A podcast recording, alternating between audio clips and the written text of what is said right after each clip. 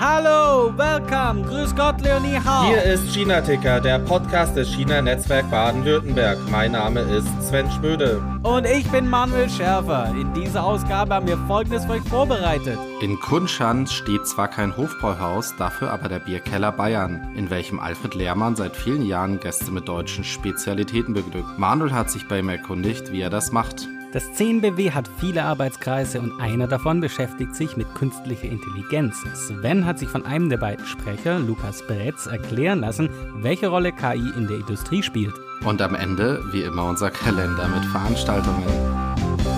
So, Sven, ich grüße dich. Hust mir mal was vor. Nee, lieber nicht für unsere Hörer. Äh, ja, nach wie vor hoffe ich, dass es mich noch nicht erwischt hat. Äh, ich bin immer noch, bisher noch keine nachgewiesene Corona-Erkrankung, aber ich hänge gerade ziemlich in den Seilen. Also mal gucken. Wie ist es bei dir, Manuel? Ja, ich habe keine Sommergrippe oder auch keine Erkältung, ähm, aber wir leiden hier echt alle wie die Hunde seit jetzt eigentlich schon seit einem Monat mit Extremtemperaturen, aber die letzten vier, fünf Tage ist es äh, echt nicht schön. Äh, es kommen alle 15 Minuten, kriegst eine Warnung äh, von der Wetter-App äh, oder was dann so, ja, Katastrophenmeldungen eigentlich aus Handy, also die so Push, Push-Mails oder Push-SMS. Und jetzt die letzten Tage wird halt immer gewarnt, ja, 39 bis 40 Grad. Und das ist halt schon extrem. Also. Und wie ist die Luftfeuchtigkeit dabei? Ja, gut, ähm, die schwankt dann ein bisschen. Also so extrem, ja, zum Teil schon krass. Also gestern war es äh, wieder sehr hoch und das merkst du dann, wenn du einfach nur stehst. Also du stehst zum Beispiel einfach irgendwo rum und wirst so langsam einfach, du fängst irgendwann an zu tropfen. Also aus deinem Hosenbund zum Beispiel tropft dann einfach, also so am Bein runter. Als wenn du, als wenn du jetzt einfach ähm, ein ganz schlimmes anderes Problem hättest. aber, aber es ist eindeutig Schweiß. Es fängt einfach an zu tropfen und du kommst dann wie geduscht raus. Hilf mir und den Hörern mal auf die äh, Sprünge. Wie ist denn das Wetter üblicherweise in Teilzeiten im Sommer? Ist sowas normal oder ist das jetzt eine besondere Dauer des Ganzen? Also, dass es im Sommer heiß ist, ist an sich ja schon normal, ähm, aber nicht für so extrem lange Zeit und eigentlich auch die sonst immer recht widerwärtige, wie ich sie finde, widerwärtige äh, Regenzeit, also die ja so zweimal, am, also am Anfang des Sommers und am Ende des Sommers, die ist eigentlich, die war jetzt dieses Jahr überhaupt nicht so es ist jetzt echt drei, vier Tage, die Sonne äh, gibt alles ähm, und dann gewittert es vielleicht mal und dann hast du wieder so eine Sauna und dann geht es gerade wieder drei Tage so weiter. Es ähm, war jetzt die letzten Jahre einfach nicht so lang anhaltend. Aber das sagen ja Leute voraus. Äh, wir verlieren ein bisschen die Jahreszeiten. Das wird irgendwann nur noch so ein Bäh-Winter und äh, praktisch äh, Saudi-Arabien im Sommer. Ähm, aber bei euch ist es ja auch ziemlich ähm, ja, warm, habe ich gehört. Ja, also hier in Stuttgart ist es eigentlich ein sehr traumhafter Sommer aus der, aus der Perspektive, dass es halt, ja, es gibt immer mal ein paar Tage, da hat es dann die 35, 36 erreicht, aber dann gewittert ist und fängt sich wieder so bei den oberen 20 an. Also eigentlich haben wir hier so konstant 26 bis 30 Grad und Sonne. Ähm, persönlich freut man sich drüber. Allerdings ist es natürlich für die, ähm, ja, die Vegetation auch nicht so toll, dass es so wenig regnet dieses Jahr. Ähm, und ich glaube, in anderen Teilen von Deutschland ist es noch extremer. Ja, und die mit Munitionslagern und Sprengplätzen in Wäldern. ja, das sind, das sind vielleicht Konstellationen, die man sich äh, beim Klimawandel nicht mehr so leisten kann.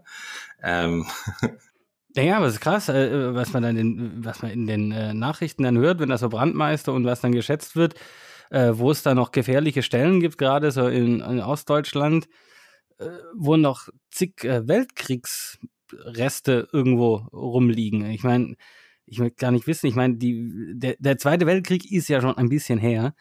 Und dazwischen gab es ja auch noch ganz viele andere Kriege und momentan läuft ja auch noch einer äh, in der Nachbarschaft bei euch.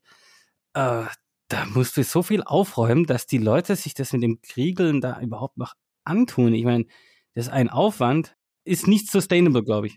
Nee, ist nicht sustainable und ist natürlich ein totaler Wahnsinn. Einerseits natürlich, was die Menschenleben angeht, aber auch, wie du schon sagst, die, die Folgeschäden, sowohl psychologisch als auch was solche Altlasten angeht. Also man findet ja auch in deutschen Innenstädten nach wie vor regelmäßig Weltkriegsbomben bei äh, Bauarbeiten Also das ist ja einfach scheiße.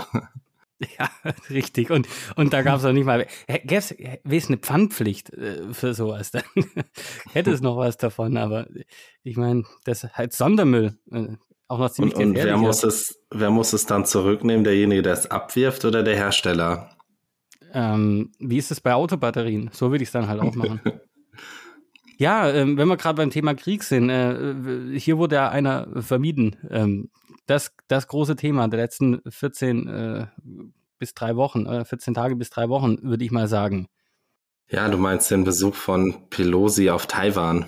Ja, genau, den meinte ich. Ja. Hm. Das war ja, hatten wir auch schon in der letzten Folge, als es da noch darum ging, kommt sie, kommt sie nicht? Ja, nein, wie was?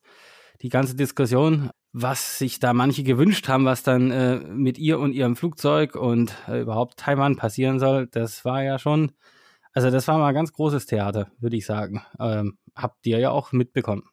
Ja, und jetzt im Nachhinein, was ist dein, dein Review von dem Theaterspiel? Wie, wie bewertest du es? wie bewerte ich das? Es ist äh, wesentlich komplexer, glaube ich. Ähm, auch was jetzt die Folgen angeht. Man kann sich ja erstmal die Frage stellen, jetzt wem hat das Ganze was genützt? Und ich glaube, da kommt man auf mindestens vier, fünf, sechs verschiedene Antworten, je nach Perspektive. Hat das, hast, siehst du gerade irgendeinen, äh, äh, irgendeinen Gewinner in der ganzen Geschichte?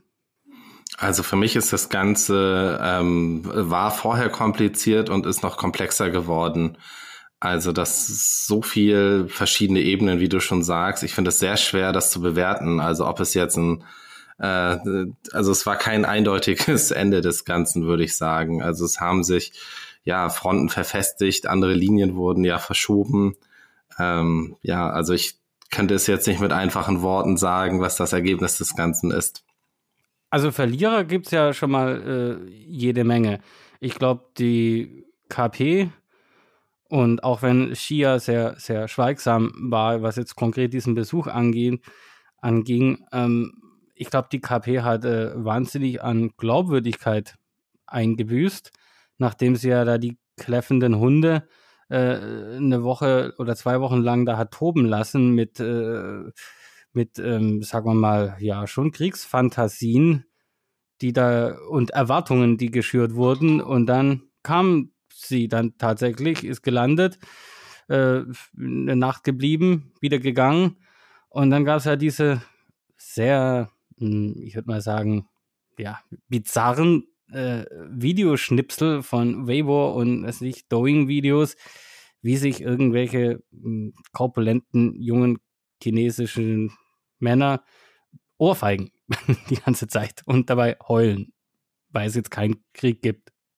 Ja, ich, ich weiß nicht, was man dazu sagen soll. Ne? Also ähm, wenn man das so sieht, dass das eine realistische oder wahrscheinliche Option war, die wirklich im Raum stand, dann ist es natürlich so, dass es da jetzt einen dass Gesichtsverlust gibt. Andererseits ähm, ja, also es, es wäre natürlich aus jetzt mal aus deutscher Perspektive sehr unverhältnismäßig gewesen. Ähm, und so ein bisschen sind sie, glaube ich, jetzt mit maximalem Säbelrasseln ähm, ja davongekommen und haben es nicht getan.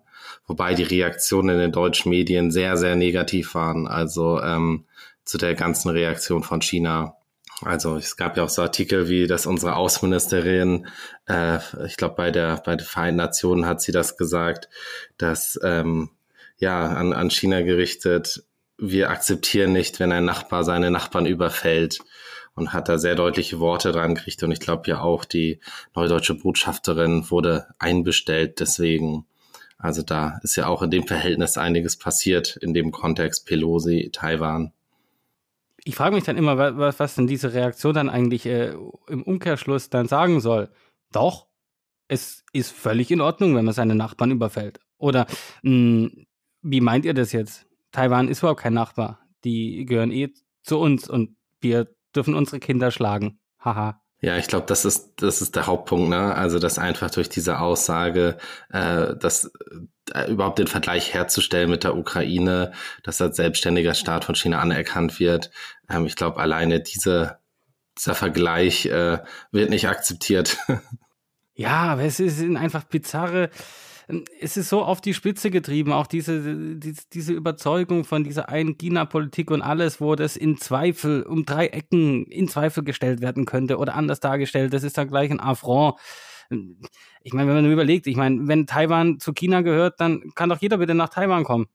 Könnte doch Peking einfach ein, Sta äh, ein Statement machen und sagen, ja, ist doch super, dann soll sie erstmal einen Tag nach Taiwan und anschließend bitte auch noch in äh, Peking äh, vorbeigucken, um, um den Papa-Bär zu treffen. Ähm, Wäre doch viel irgendwie seriöser, als, als hier mit Zeug rumzudrohen. Und, und das, es gebührt sich irgendwie nicht. Ich finde, es ist einfach nicht seriös. Ähm, wenn man dann wartet, bis die, an die man sich nicht traut, ähm, Hand anzulegen, bis sie dann äh, schön weg ist, äh, dann die großen Schiffe rauszuholen, äh, mehr Blockaden mehr oder weniger äh, für, ja, zu vollziehen, Theaterspiele. Ähm, am ersten Tag, nach, hast du gesehen, im Twitter gab es so Videos, ich kann die natürlich nicht verifizieren, aber es war sehr populär, wie da Zehntausende von toten Fischen an so einem Strand angeschwommen sind, wahrscheinlich von den Explosionen, weil das war ja alles ähm, richtige Live-Munition, scharfe Munition ja, jetzt wird Taiwan dafür bestraft, dass sie vermutlich noch nicht mal, ich meine, was ich eigentlich sagen will, ist, ist versetz dich mal in die Taiwan-Situation jetzt rein. Hätten die wirklich der Pelosi sagen können, äh, nee, bitte komm nicht. ja, also so ein bisschen tu, tu, tun mir die am meisten leid. Ähm, also ich glaube, das ist oft etwas oder was auch in deutschen Medien viel zu wenig vorkam, waren Stimmen aus Taiwan. Und ich meine, das Ganze wurde ja auch zu Recht als ein Konflikt zwischen den USA und China aufgebaut in den Medien. Und ich finde das auch sehr bezeichnend. Ne? Also ich meine, klar, jetzt bin völlig bei dir bei der Bewertung der Reaktionen aus China, aber überhaupt sie dahin zu schicken und äh, auch wie die amerikanische Seite das Ganze aufgebaut hat, war ja auch scheinbar Teil von einer größeren Kulisse und Teil von ihrer Außenpolitik. So und das war jetzt auch nicht alles äh, zuerst zuliebe von den äh, Menschen in Taiwan. Ja, das, da bin ich mir, ähm, ich kann nicht sagen, ich bin mir sicher, ich weiß es nicht, kann ich äh, in jedem seinen Kopf reingucken. Aber es ist natürlich schon grandios, wie dann auch Republikaner äh, sie da groß abfeiern und dann auch gleich eine, eine kleine Reiseliste äh, so zusammengestellt haben, wer denn gerne mitfliegen würde. Was jetzt viele eigentlich befürchten und was natürlich ganz schlecht für Taiwan wäre, wäre, wenn es jetzt so eine Art äh, neues, ähm, so, ein, so ein Must, so, so ein Must-Do ist äh, in den Wahlkämpfen. Und in den USA ist ja ständig Wahlkampf. Ähm, mindestens alle zwei Jahre und dann auch noch irgendwelche ganzen äh, Wahlen von irgendwelchen Gouverneuren und pipapo. Wenn jetzt jeder, der einfach beweisen muss, dass er tough on China ist, äh, auf jeden Fall mindestens einen Tag nach Taiwan muss und dort ein Foto machen. Und ich meine, das, das wird extrem teuer, auch für China. Wenn da jedes Mal dann hier die Flugzeugträger auflaufen, wegen jedem Idioten, der meint, er müsste ja zeigen, was für ein, was für ein China Hawk er oder sie ist. Und, und die einzigen, die Prügel, ich meine, das ist so, wie wenn, da machst du eine Party, lädst ein äh, paar Freunde ein, die die Nachbarn nicht mögen und dann ist Party vorbei und dann kommt der Nachbar und kackt dir in deinen Garten zum Dankeschön. Ähm, irgendwie, die einzigen, die hier ständig echt äh, eins in die Fresse kriegen, sind irgendwie, äh, ja, sind die Leute in Taiwan. Und die, die, die, die sind ja äh, völlig unberührt eigentlich davon. Die, für die geht ja alles so weiter wie immer. Die tun so, als wäre eigentlich nichts dramatisch anders als jetzt vor einer Woche. Das erinnert mich ein klein bisschen hin und wieder an das, was ähm, vor dem 24. Februar in der Ukraine war. Ja, das stimmt schon. Ich, ich hatte das Gefühl, ich meine, das ist dann immer ein sehr subjektiver Eindruck von dem, was man auf Twitter liest, ähm, dass die sich oft über vieles sehr lustig gemacht haben. Also auch jetzt über dieses, diesen Tweet von dem, ich weiß nicht, was die Sprecherin vom chinesischen Außenministerium und äh, die ah, das mit, mit der Anzahl mit, der chinesischen mit Restaurants mit den Nudelshops, den, was war es, Shangxi Noodles und äh, noch was. Ja, in, wahrscheinlich in Lanzhou Lamien und so dass der, also die hat das als Beweis ja genommen, dass äh, Taiwan zur Volksrepublik China gehört, weil da so viele äh, provinzielle Restaurants aus dem Rest von China sind. Ähm, ja, gab es gut Witze drüber. Wo, wo wir bei dem Thema Gastronomie sind, da haben wir auch dieses Mal ein Segment zu. Deutsche Küche in China, was bedeutet das, Manuel? Deutsche Küche in China bedeutet, dass man äh, sehr wenig davon hat, wenn man es sich denn leisten kann, aber man findet sie.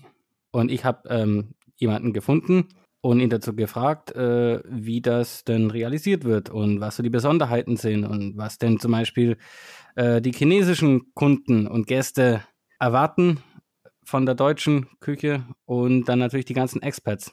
Ja, ich habe mich mit äh, Alfred Lehrmann unterhalten, der eben ein gut bürgerliches bayerisches Restaurant in Kunshan hat. Und du?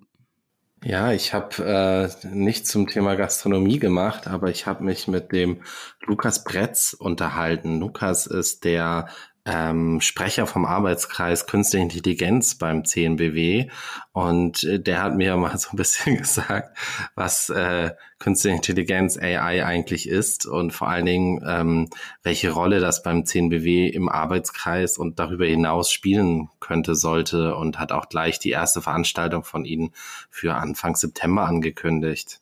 Ja, das war ziemlich spannend, weil es vor allen Dingen natürlich beim Thema Deutschland und Künstliche Intelligenz jetzt weniger um die Sachen wie, die wir sonst im Kontext TikTok, Facebook und Co. haben, sondern eher um das Thema ähm, Optimierung von Prozessen in der Fabrik. Also ein sehr wirtschaftsnahes Opera, also jetzt ein sehr wenig Science-Fiction-lastiges Thema. Ähm, ja, fand ich spannend und dazu bin ich auch gespannt, was die Kollegen da noch auf die Beine stellen. Ja, und bevor wir jetzt dann ins Programm reingehen, ein Hinweis auf eine ganz tolle, super Neuerung. Denn wir wollen einfach ein bisschen mehr Interaktion mit unseren HörerInnen hier haben. Und deswegen hat der China-Ticker seit kurzem jetzt eine offizielle WhatsApp-Nummer. Und da kann man uns eine Sprachnachricht hinterlassen. Da kann man sich dann über ja, das, was wir sagen, auskotzen, man kann konstruktive Kritik üben, man kann Fragen stellen, Anregungen für Themen, die wir behandeln sollen, ähm, vielleicht mal einen guten Witz erzählen. Jedenfalls, wir packen das in die Shownotes, äh, den QR-Code.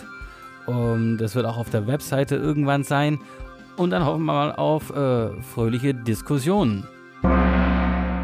Alfred Lehrmann stammt aus München und lebt nun seit 16 Jahren in China. In der Stadt Kunshan zwischen Suzhou und Shanghai gelegen, betreibt er den Bierkeller Bayern. Lieber Alfred, herzlich willkommen im China-Ticker. Hallo, Servus Manuel. Alfred, ein Bayer, zwar nicht auf Rügen, dafür in Kunshan. Gib uns doch bitte einmal die Zeitraffer-Version, wie es dazu kommen konnte. Dazu, wie ich Bayer wurde, musste meine Mutter fragen. Ich kann da so viel erzählen. Ich bin irgendwann mal im letzten Jahrhundert im ähm, ich würde mal behaupten, wunderschönen bayerischen Alpenvorland aufgewachsen. Allerdings nicht, bevor ich in München im Krankenhaus rechts des Hofbräuhauses, äh, rechts der Isar, geboren wurde. Also München geboren, äh, im Land aufgewachsen. Zum Maschinenbaustudium bin ich wieder zur TU München zurückgekehrt und habe auch in München das Arbeiten begonnen. Schon während dem Studium habe ich die Studentenwohnheimbau betrieben einen Ferienjob als selbstständiger Kleinwurst-Großhändler inne gehabt und in der Kantine vom Bayerischen Staatsministerium für Ernährung, Landwirtschaft und Forsten gearbeitet. Ich habe mir schon damals so lange Begriffe nicht merken können. Aber jetzt, wo ich ein bisschen älter bin, muss ich sagen, jetzt kann ich es mir erst recht nicht merken. Deswegen habe ich es abgelesen. Bayerisches Staatsministerium für Ernährung, Landwirtschaft und Forsten. Ich glaube, du merkst schon, dass ich schon ähm, immer an der Gastronomie interessiert war. Und nichtsdestotrotz habe ich aber in der Softwarefirma in München angefangen. Später wieder aufs Land gezogen, habe ich mich selbstständig gemacht. Und mein größter Kunde hat dann im Jahr 1999 im Dezember gemeint, die Softwarewelt würde zusammenbrechen, wenn 99 auf 2000 umgestellt wird in den PCs. Gut, ich wurde nach China geschickt zu VW in Shanghai um das zu verhindern, ist mir, wie die Geschichte ja bewiesen hat, auch gut gelungen. Es ist nämlich überhaupt nichts passiert bei der Jahrtausendumstellung. Ja, so bin ich nach China gekommen. 2006 bin ich dann bei Siemens Shanghai eingestiegen und äh, habe seitdem meinen ständigen Wohnsitz und Arbeitserlaubnis in China. Und irgendwann ähm, auf den Baustellen wurde mir bewusst, dass ich so mein, mein frühen Lebensabend nicht beenden will und habe dann gesagt, ich gehe zurück zu meinem Hobby Gastronomie. Meine Partnerin und ich haben eine kleine äh, Thai-Bar aufgemacht, Thai-Dekorationsartikel und deutsches Bier, deutsche Schweinshaxen. Ganz kleiner Laden, lief ganz gut, solange wir persönlich dort waren. Sobald wir nicht mehr dort waren, äh, lief es schlechter. Das heißt, man musste jeden Abend mit den Kunden trinken. Und das wollten wir irgendwann nicht mehr. Und so sind wir drauf gekommen, dass wir was Größeres machen, wo wir nicht mehr täglich mit jedem Kunden trinken können, weil das schlichtweg unmöglich wäre. So sind wir drauf gekommen, Bayern Biergarten zu gründen. Im Golden Eagle Einkaufszentrum im Basement haben wir dann auch einen Platz gefunden, der groß genug war dafür, um ein Restaurant mit Live-Musik, Bar und Biergarten zu eröffnen. Im Dezember sind es jetzt, ist es jetzt sieben Jahre her und drei Jahre vorher hatten wir die äh, Bar. Das heißt, insgesamt sind wir jetzt zehn Jahre gastronomisch in Kunschan. Dementsprechend oft kopiert, vor allem was unsere Barbecues und unsere Schweinshaxen anging. Aber das ist eine Ehre für uns, dass die anderen Expat-Lokale uns kopieren. Du siehst das also dann jetzt eher sportlich, wenn andere, ich sag mal, durch dich inspiriert werden. Dann kommen wir doch mal genau auf den Punkt, nämlich auf die Speisekarte. Das Bayern bietet ja keine drei Sterne Haute Cuisine, sondern richtig schöne, deftige, traditionelle deutsche Gerichte, wie zum Beispiel Döner Kebab. Was sind denn jetzt so die Erwartungen der Gäste in ein deutsches Gasthaus, besonders bei Deutschen oder anderen Ausländern? im Vergleich zu Chinesinnen. Es gibt ja sicherlich für jeden so ein Must-Have und sicherlich nicht äh, knusprige Ente süß-sauer, schätze ich mal. Die deutschen äh, Kunden wollen, genau wie du sagst, bodenständige äh, deutsche Küche. Das, was äh, sonst nirgendwo bekommen, so original wie möglich. Wir halten uns im Prinzip an ja, Speisekarte vom ähm, Hofbräuhaus in München und ähnlichen äh, Lokalen. Das heißt deftig bayerische äh, Hausmannskost, aber so original wie möglich und mit so guten Zutaten wie möglich. Wir haben dann äh, die chinesischen Kunden, die etwas andere Erwartungen haben. Für die ist ein Schnitzel beispielsweise einfach zu langweilig, weil es nichts zu knuspern, zu knabbern dran gibt. Die stehen mehr auf unsere Schweinshaxen, auf unsere Würstchen und unsere italienischen Nebengeräusche. Die italienische Küche ist für uns Bayern ähm, sowas wie die Heimatküche. München sieht sich als nördlichste Stadt von Italien und dementsprechend viele italienische Lokale gibt es. Und wenn wir damals ausgingen zum Essen, dann war das in 90 Prozent der Fälle italienische Küche. Mit dem Moped äh, sind wir schnell über den Brenner zum Kaffee trinken gefahren nach Italien. Deswegen äh, lieben wir die italienische Küche und deswegen haben wir auch relativ eine Grundauswahl an italienischen Gerichten wie Pizzen und Paste. Die Unterschiede, wie gesagt, sind im Essen. Deutschen lieben Schnitzel und Steaks. Die Chinesen erwarten von uns original äh, bayerische Küche. Schweinshaxe ist der Verkaufsschlager. Es gibt fast keinen Tisch, äh, von Einheimischen, die, keinen, die keine Schweinshaxe bestellen. Das sind so die wesentlichen Unterschiede. Chinesen geben wesentlich mehr Geld aus fürs Essen. Wenn nichts übrig bleibt, dann war der Abend nicht gelungen. Während die Deutschen natürlich oder die Experts natürlich äh, eher aufs Budget schauen, ist verständlich, die sind ja hier, um Geld zu verdienen, nicht um Geld auszugeben für gutes Essen. Das klassische China-Restaurant in Deutschland bietet jetzt ja auch eine eher recht verengte Sicht auf die chinesische Küche. Äh, und es hat ja auch sicherlich damit zu tun, dass es eben früher viele Zutaten, Spezialitäten in Deutschland schlicht und einfach nicht gab. Da mussten dann die chinesischen Chefs äh, sehr kreativ werden, aber natürlich ja auch mit den Geschmacksnerven der Deutschen umgehen lernen. Äh, so ist dann ja eine Art chinesische Küche deutscher Prägung entstanden.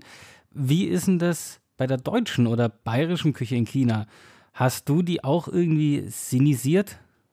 Absolut nein. Das ist mein Hauptjob. Wir betreiben ja nebenher noch zwei Kantinen, aber mein Hauptjob in äh, Bayern ist es, auf wirklich original deutsche Kochkunst zu achten. Wer meine Figur kennt, weiß, dass keiner so gut kochen kann, wie ich essen kann. Und deswegen bin ich ständig dran, äh, dass der Geschmack wirklich deutsch erhalten bleibt. Wir haben, was die äh, Ingredienzien angeht, eigentlich keinerlei Probleme. vom Senf mal abgesehen. Deswegen sind wir dazu übergegangen, Senf sowohl scharf als auch süß selber zu machen. Der scharfe Senf äh, ist sehr gut angekommen, weil es bis jetzt in China keinen wirklich scharfen Senf gab. Die Produkte, die wir kaufen konnten, waren eine säuerliche, schärfliche, äh, gelbe Masse, die mit einem scharfen Senf, wie wir in Deutschland gewohnt haben, äh, waren, nichts zu tun haben. Dort mussten wir also auf selbstgemachtes ausweichen. Ansonsten gibt es nichts, was wir nicht kaufen können. Und es ist vor allem kein Problem, da wir keinerlei Fertiggerichte verwenden. Wir machen unsere Suppen äh, von Knochen auf, vom Bein auf äh, selber. Wir machen unsere Soßen selber. Bei uns gibt es keine Geschmacksverstärker, Pulver oder sonst etwas. Es gibt chinesische Kunden, die kommen wegen dem unserem Kartoffelbrei aus Shanghai einmal im Monat, äh, weil sie unseren Kartoffelbrei lieben. Weil sie Kartoffelbrei nur aus Kartoffeln so offensichtlich nicht kennen. Und wir gehen also keinerlei Kompromisse ein. Das ist, glaube ich, auch das, was uns über die Jahre hinweg beliebt gemacht hat. Ganz kurz Interesse halber, äh, woher kriegst du die Senfsaat? Ähm, züchtest du die bei dir irgendwie im Blumentopf?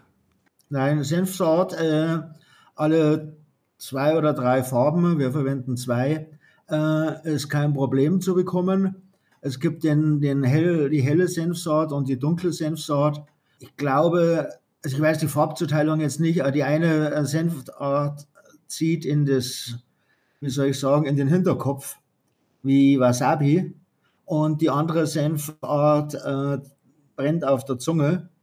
Und zwischen den beiden gilt es, die Balance zu halten, dass es sowohl scharf ist als auch scharf schmeckt. Und, aber das ist keinerlei Problem, die äh, Senfkörner zu kriegen. Und äh, einweichen tun wir sie natürlich in Bier, die scharfen Senfsorten in Weißbier, den süßen Senf äh, weichen wir im äh, dunklen Bier ein.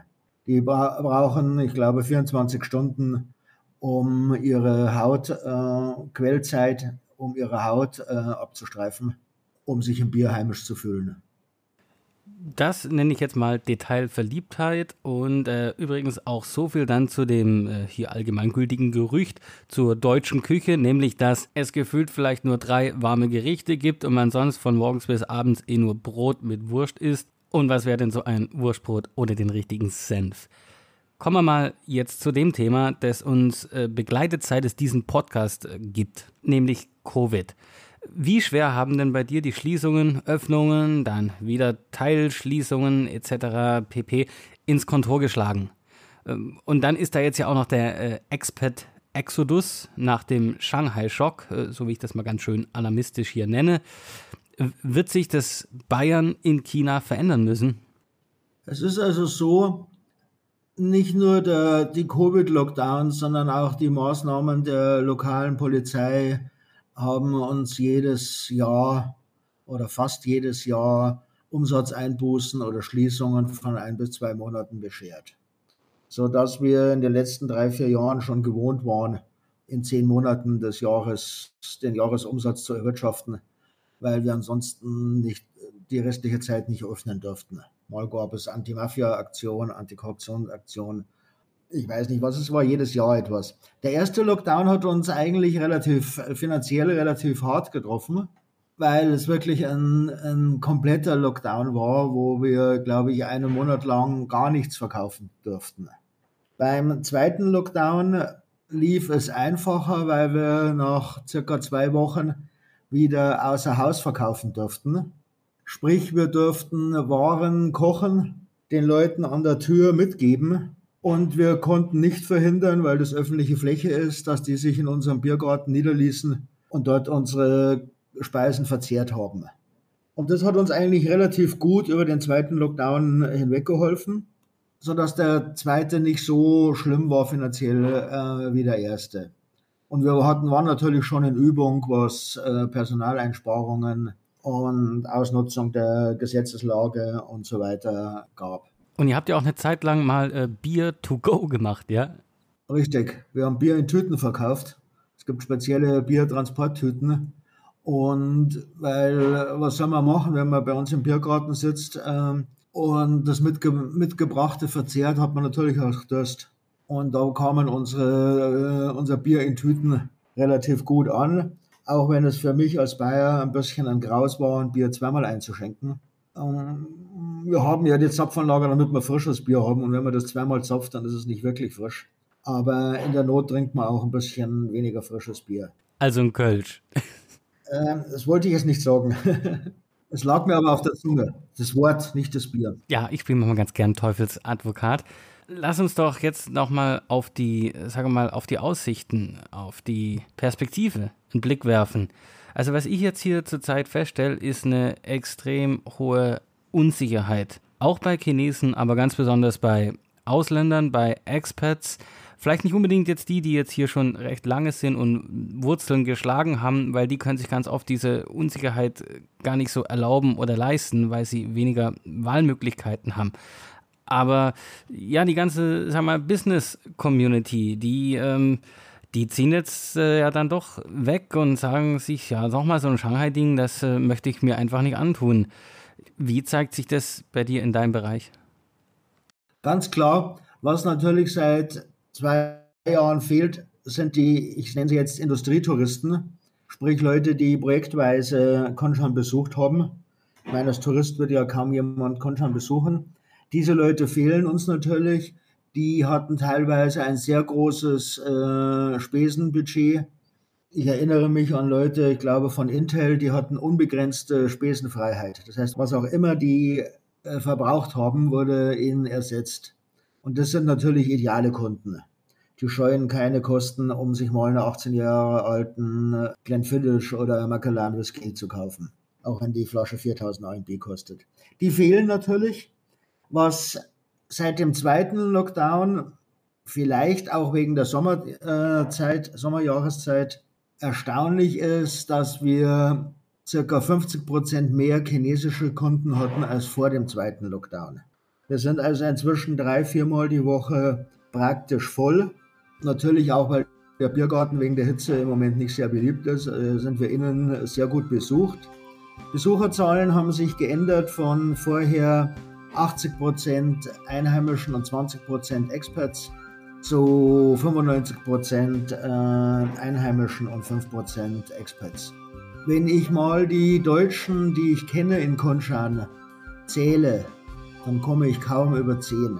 Und das ist natürlich äh, nicht ausreichend, um ein Lokal in unserer Größe betreiben zu können. Deswegen sind wir dankbar für die chinesischen Kunden und die chinesischen Kunden kommen, weil, wir, weil sie merken, dass wir original anbieten.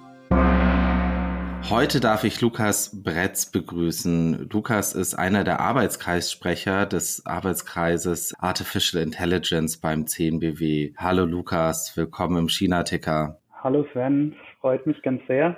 Schöne Grüße hier aus Suzhou und ich bin sehr gespannt auf den Podcast heute. Ja, schön, dass du dabei bist. Du bist General Manager des äh, Global Advanced Manufacturing Institute GAMI in Suzhou. Das ist ja auch die offizielle Außenstelle des KIT in China. Magst du kurz sagen, was so dein Alltag ist in China? Sehr gerne. Also das GAMI ist seit Anfang der 2000er hier in China und unser Hintergrund ist der, dass wir deutschen Unternehmen, die sich Anfang der 2000er nach China aufgemacht haben, zunächst bei der Standortsuche und dann auch bei der Lieferantenentwicklung geholfen haben. Das hat dann ganz gut funktioniert, so dass wir uns dazu entschieden haben, dauerhaft hier als GAMI vor Ort Unternehmen zu unterstützen. Meine Rolle als General Manager ist es die drei Disziplinen, auf denen wir fußen. Zum einen die Forschungskooperation mit dem KIT, Industrieberatungsprojekte in der Produktionstechnik, aber auch technische Weiterbildung und Trainings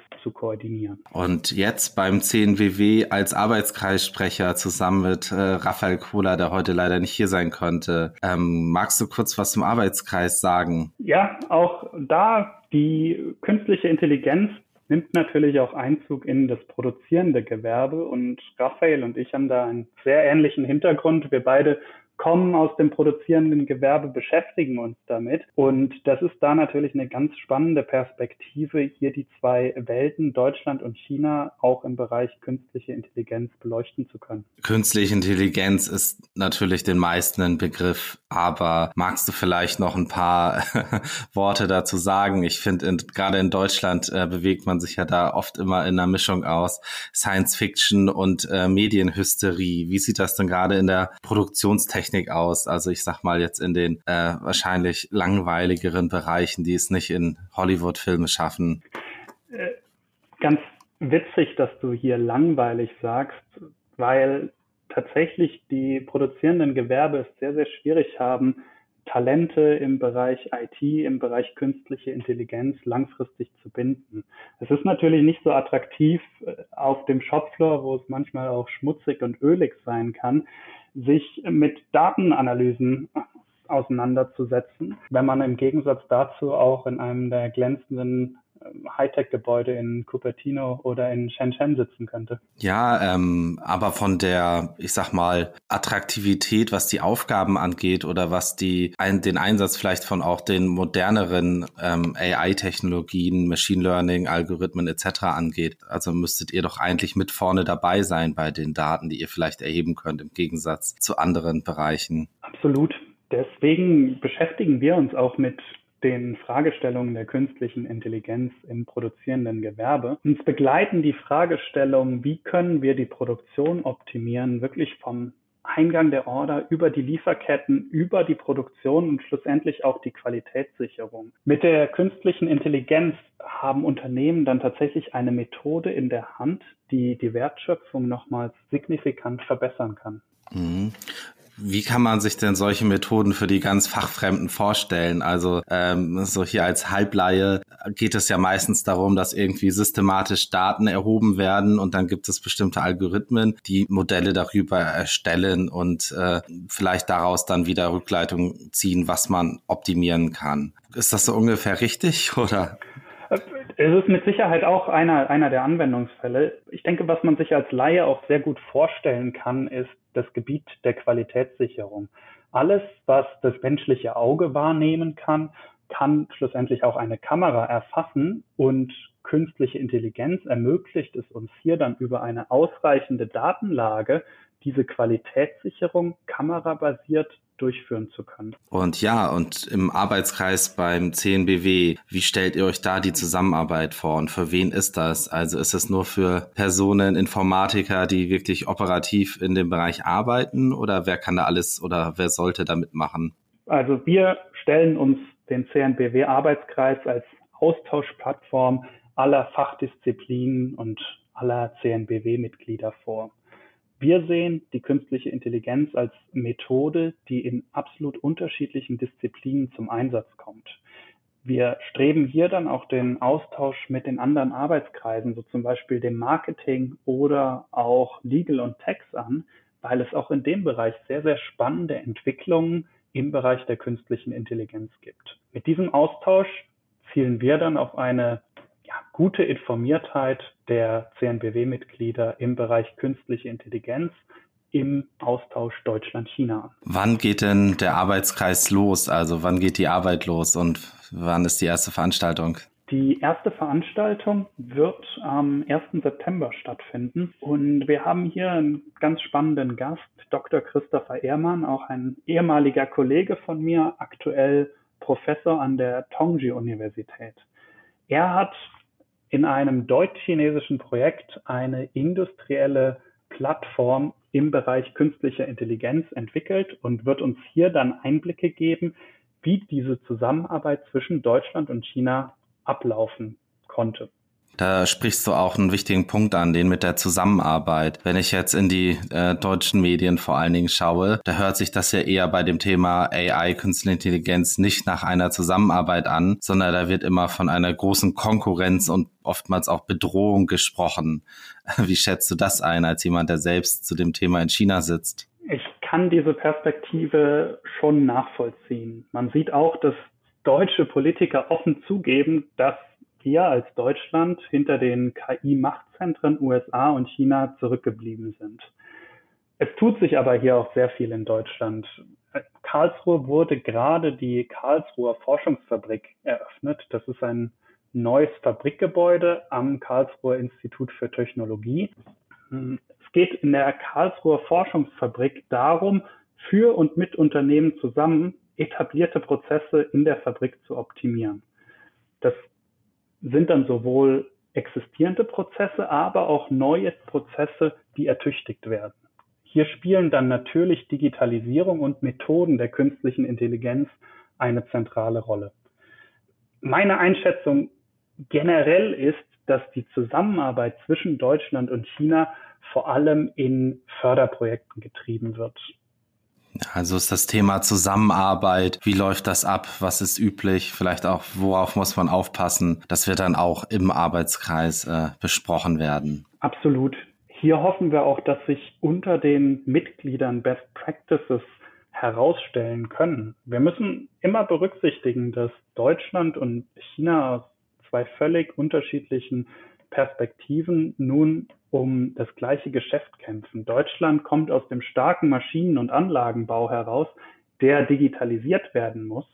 Und China dahingegen kommt mit den starken Tech-Firmen aus Shenzhen, die nun den Weg in die Fabrik suchen. Okay, und die beiden treffen sich dann in der Fabrik. Wie weit ist das denn? Also nach deiner Einschätzung, ist das schon so weit, dass die beiden Welten, nenne ich es mal, aufeinandertreffen und äh, es zur Arbeit kommt? Oder ist es eher noch ein Schritt entfernt? Die Zusammenarbeit sehe ich hier in bilateralen Unternehmenskooperationen tatsächlich noch nicht so stark.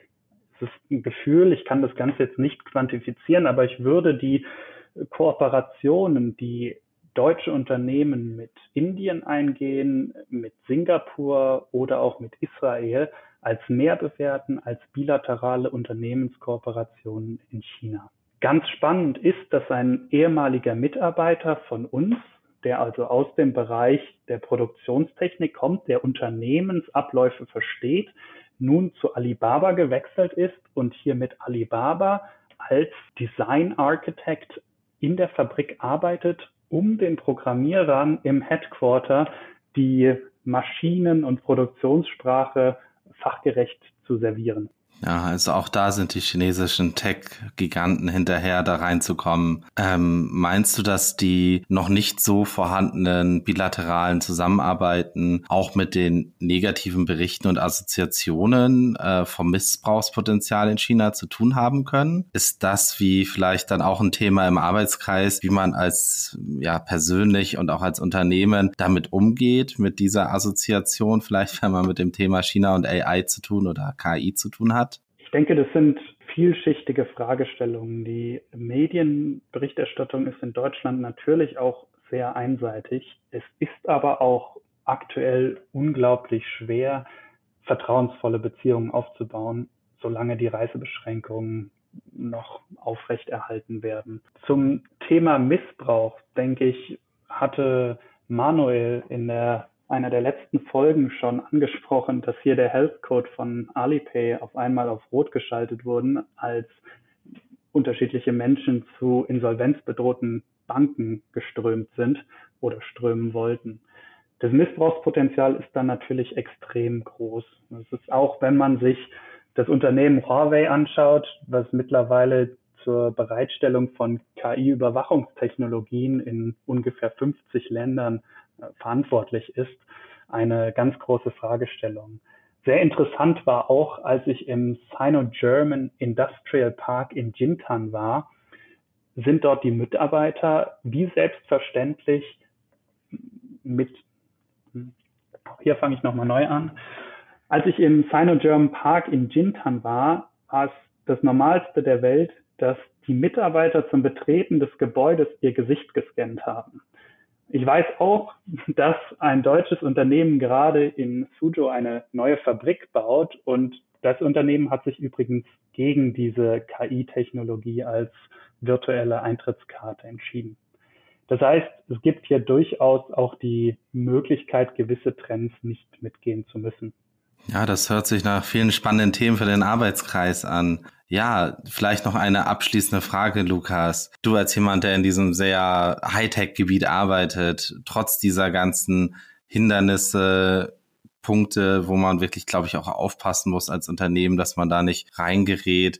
Was gibt dir Grund zum Optimismus, nach vorne zu schauen? Worauf hoffst du in den nächsten Monaten? Ich finde, insgesamt sind hier auch extrem viele spannende Entwicklungen festzustellen, die gar nicht als schlecht zu bewerten sind.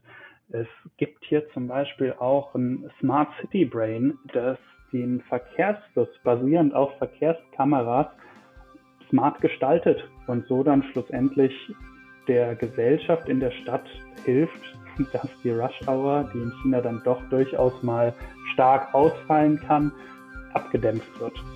Und hier denke ich, dass wir auch sehr viel von China lernen können und genau den Austausch streben wir dann an, der dann auch hoffentlich bald, wir planen alle mit den Reisen in 2023 wieder, möglich sein wird und uns auch für Deutschland durchaus Möglichkeiten zur Inspiration gibt.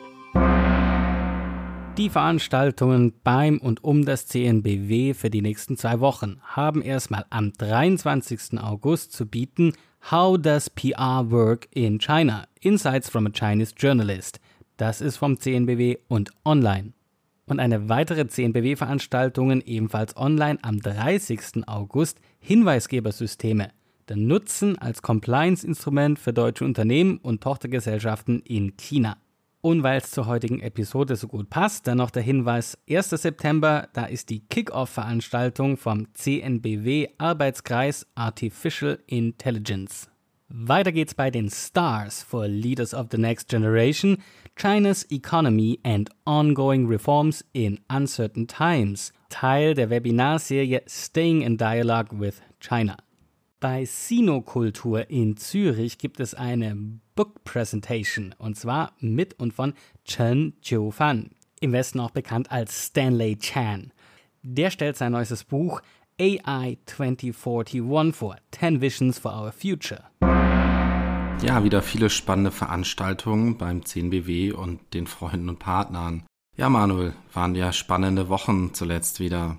Ja, Sven, so ist es. Und ich würde mir echt mal wieder eine schöne Sommer-saure Gurkenzeit wünschen. Ohne Krieg, ohne Klima, ohne äh, einfach nur vor sich hinschwitzen und einfach an nichts denken. Irgendwas daherlabern, sich selber hm, Schlagzeilen ausdenken, damit man sich über irgendwas unterhalten kann, aber das ähm, haben ja wohl die höheren Mächte, wo die auch immer sind, jetzt nicht äh, vorgesehen, vermutlich. Ja, die Welt wird nicht einfacher und komplexer. Und deswegen wollen wir im China-Ticker auch noch mehr auf euch als Hörer eingehen.